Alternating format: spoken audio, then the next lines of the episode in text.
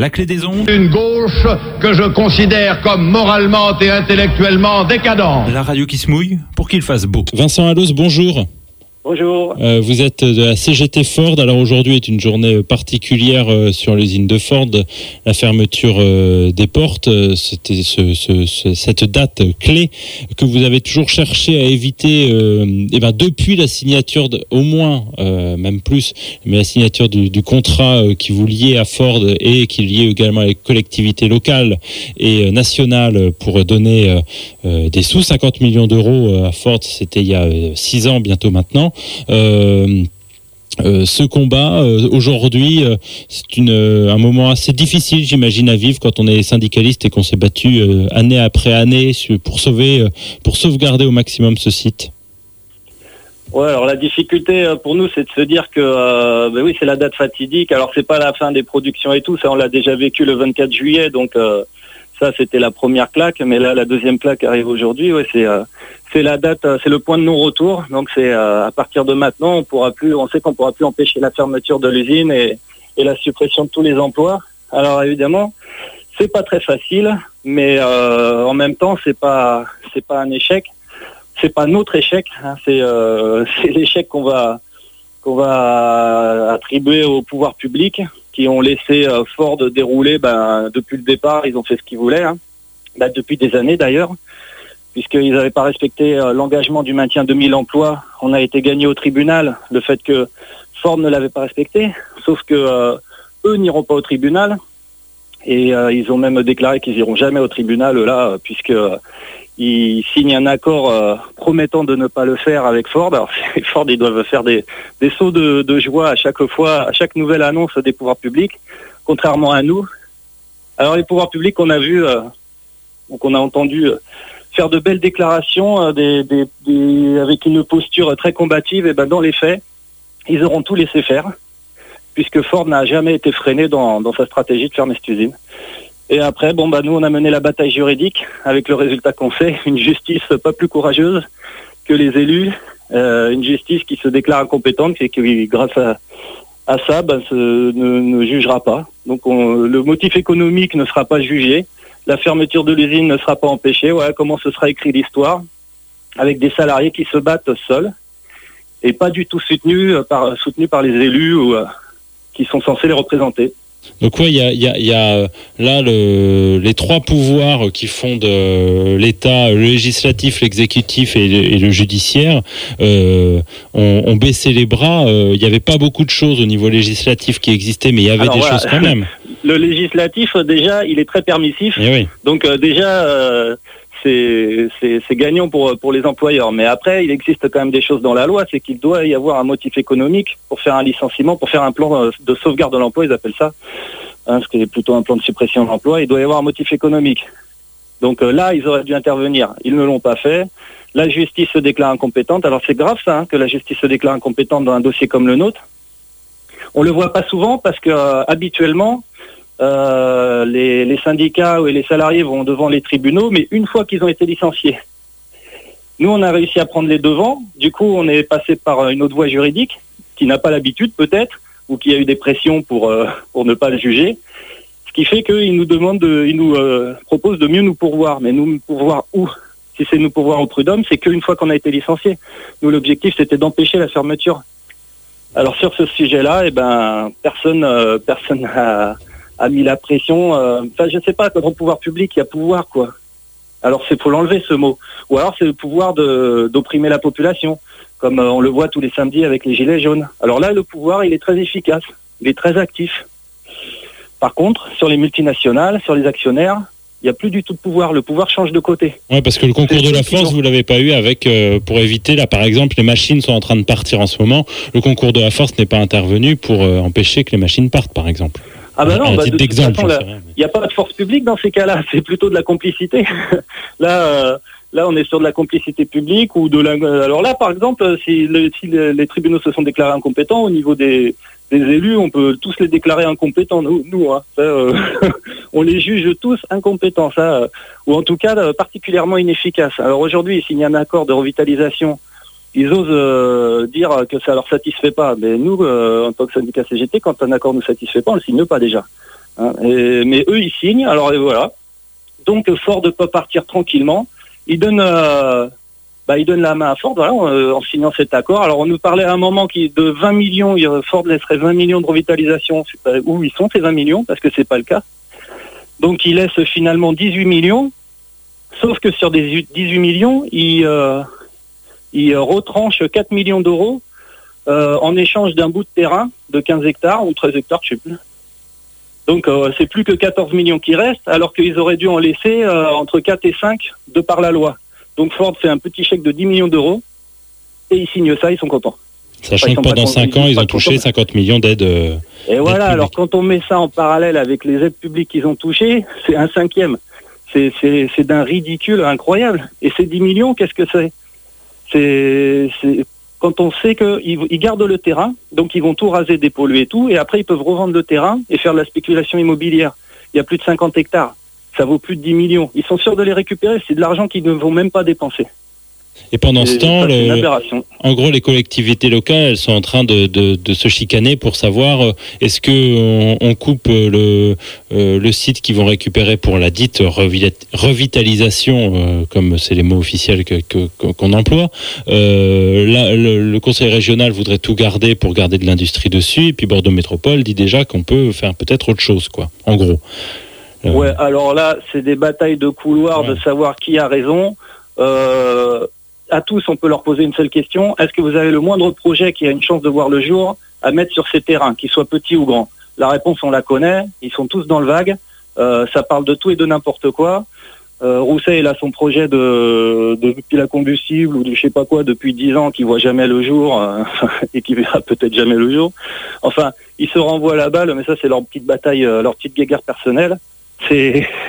On a l'impression de voir des vautours sur une carcasse. Et qu'est-ce que je vais pouvoir en, re- en retirer moi? Euh, Dans tout ça, on a l'impression qu'ils pensent pas beaucoup à nous quand même. Mais enfin, euh, ça c'est, euh, c'est leur petite guerre personnelle. Par alors, contre, il y avait, il y avait un projet industriel qui aurait pu se mettre en place, celui de Punch, qui sauvait quand même des centaines d'emplois. Et là, encore une fois, ils ont été inexistants. Alors, ils avaient, c'est l'État hein, qui l'avait ramené ce projet, hein, qu'on a, ré- qu'on a défendu en commun avec euh, l'État, les syndicats, l'État, quand même. C'est, pas souvent hein, qu'ils ont les syndicats avec eux. Ils auraient pu en profiter pour une fois. Et ben, ça n'a pas abouti. Pourquoi? Parce que Ford, encore une fois. euh, a, pas voulu, euh, a empêché, a nuit à, ce que ce projet se mette en place. Et ben, l'usine serait toujours là et on y travaillerait toujours quand même. hein. Donc Bruno Le Maire avait parlé de réquisition. Vous voyez, c'est toujours le problème de la posture. Euh, chez Bourdin, il est capable de, dire que s'il le faut, je taperai du poing sur la table, je réquisitionnerai l'entreprise. Mais il a rien fait du tout. Il a rien fait du tout, ni pour nous, ni pour les autres. Et la réalité, c'est que les entreprises ferment parce que les parce que les patrons sont euh, maîtres et ils font ce qu'ils veulent. Qu'est-ce que qu'est-ce que vont devenir ces les 870 salariés dont tu fais partie, euh, qui se retrouvent sur le carreau Euh, Il y a un petit peu de reprise du côté. Alors je crois qu'il y a quin- euh, une- 400 personnes à peu près qui partent en pré-retraite sur les Non, 800 c'est 250. 250 pardon qui Ouais. partent en pré-retraite. Euh, dans ceux qui euh, re- retrouvent, euh, qui sont recasés, ils vont du côté de Keolis euh, pour euh, 15, 30 d'entre eux peut-être euh, pour devenir conducteurs de tram. Euh, Pareil, 15 vont aller euh, chez l'usine sœur voisine de, de. Euh, que devient euh, tout le reste des autres salariés qui restent finalement la, majorité?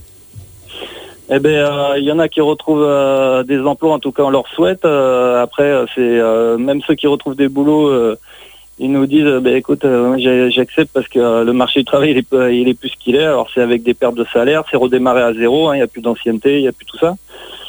Et euh, alors pour ceux-là, c'est encore une chance. Euh, ce qui est sûr, c'est qu'il y en a 359 là qui ont toujours euh, rien, qui ont toujours pas de solution.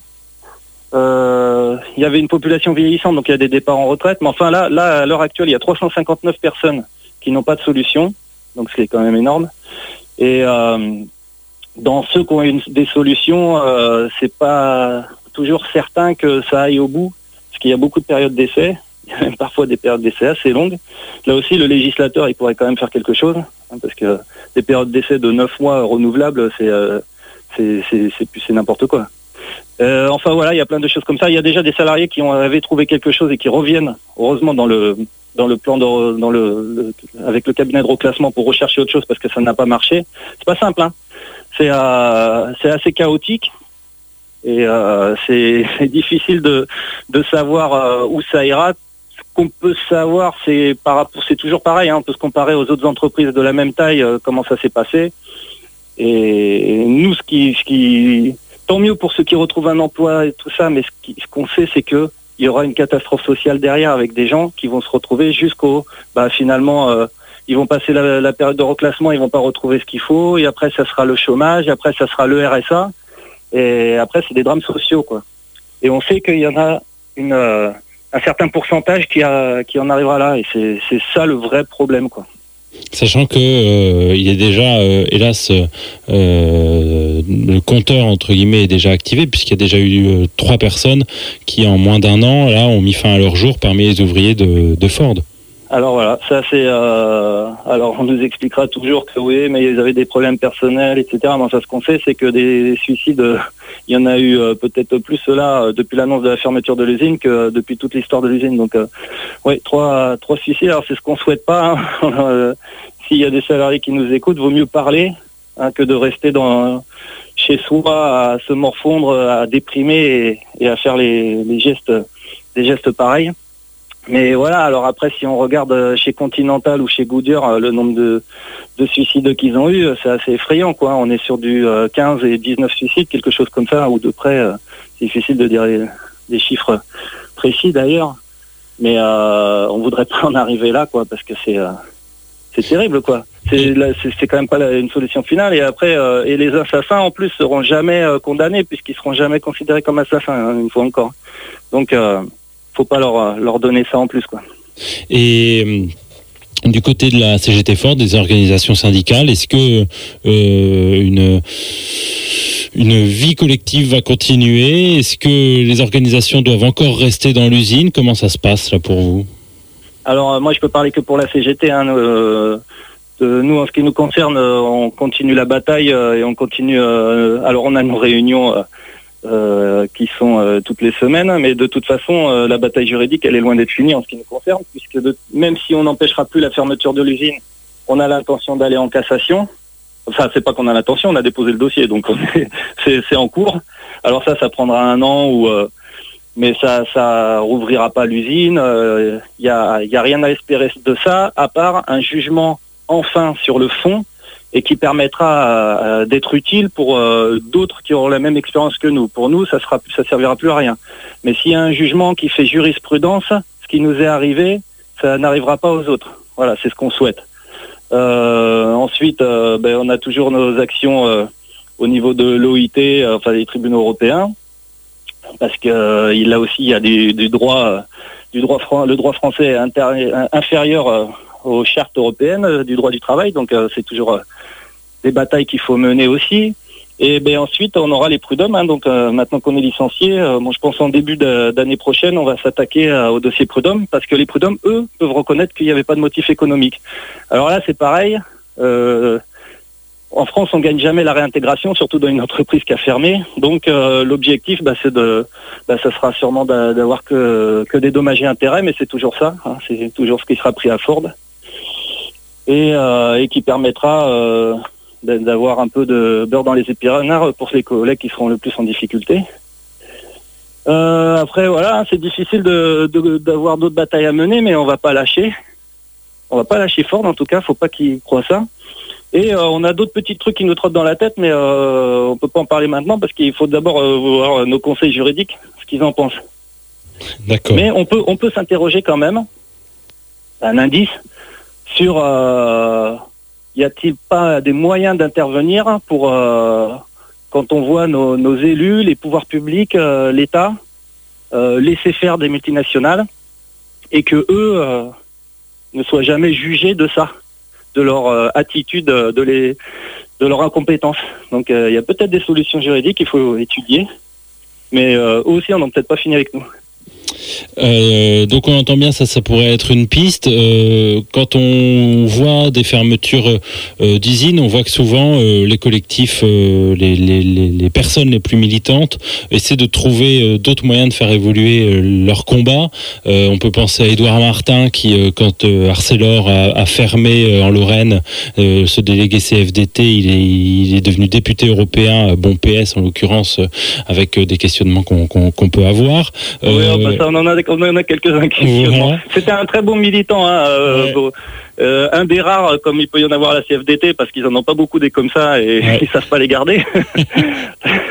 Euh, là, ils sont plus dans la collaboration, eux, mais mais oui, après euh, rejoindre le PS. Enfin, Non, non, mais en tout cas, il- il- euh, lui a essayé de, peut-être d'appuyer sur le pouvoir euh, des, des législateurs au niveau européen. Les GMS, ils ont fait une loi pour éviter ce qui leur arrivait euh, du côté de la souterraine dans la Creuse, euh, pour essayer aussi d'éviter que leur histoire se reproduise. Est-ce que il y a d'autres leviers comme ça que euh, vous, à la CGT Ford, vous voudriez appuyer, que ce soit ben, effectivement aller essayer de- de- d'aller vers le législatif ou essayer de faire évoluer le judiciaire? Ou euh, l'exécutif Euh, le, législatif, euh, oui, ça, faire des propositions de loi, c'est pas, c'est très intéressant. Ce qu'on fait, le travail des GMS c'est super bien ça.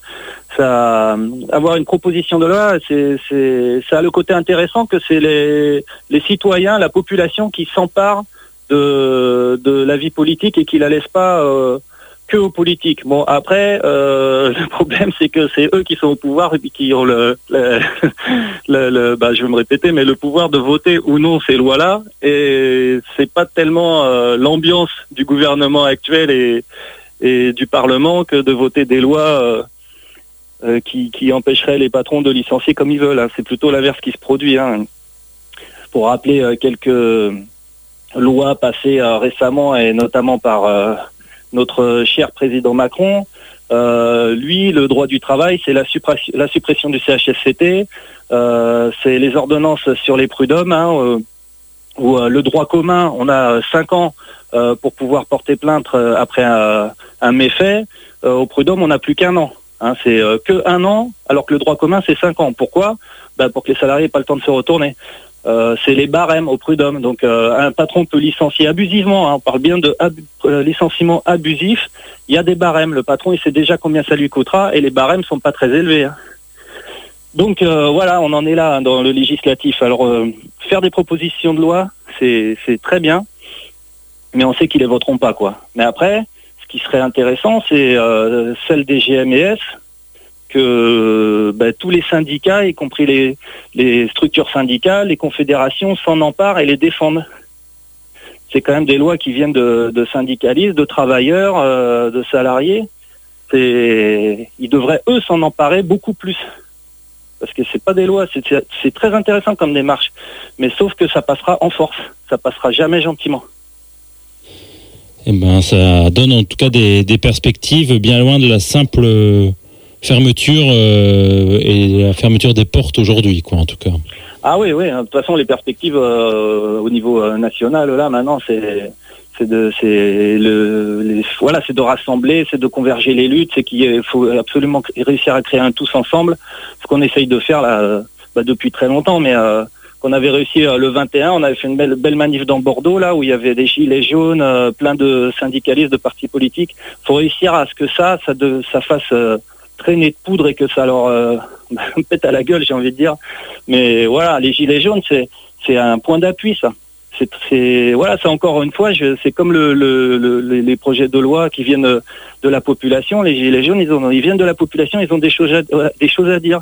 Ils se satisfont, ils se j'ai du mal, ils se satisfont pas, pardon, de ben, de la situation actuelle. Ils veulent se battre et ils s'organisent entre eux. Ben voilà, les structures syndicales, ça leur va pas. Euh, bon, il y en a qui rejoignent les syndicats d'ailleurs après, mais euh, mais voilà, il faut réussir à rassembler toute la population en dehors des boutiques. euh, voilà que plutôt que de partir manifester avec ses drapeaux, mais que tout le monde défende les mêmes idées. Enfin voilà, il y a, y a des choses à construire. hein. Il y a même si on perd notre travail, euh, si euh, la bataille de Ford euh, un jour ou l'autre elle sera derrière nous, mais la vie continuera et il faudra continuer à se battre. Et, j'encourage tous les salariés qui ont vécu euh, cette fermeture d'usine à, à se défendre chez leur nouvel employeur, à s'engager syndicalement ou comme ils le veulent. Mais enfin voilà, il faut faut pas se contenter de subir. Il faut qu'il y ait une révolte parce que sinon on va se faire écraser. À chaque loi, voilà, là maintenant ça va être le recul des retraites. Enfin, on va se faire écraser à tout point de vue si jamais, si on se défend pas. C'est aux salariés, aux travailleurs de reprendre leurs affaires en main et de mener le combat tous ensemble. Eh ben, très bien, voilà, super. Merci pour la conclusion, Vincent. On rappelle que tu es à CGT Ford et que euh, bah, le combat est pas fini. hein. Ah non, loin de là. Merci beaucoup Merci à vous. et à bientôt. Merci.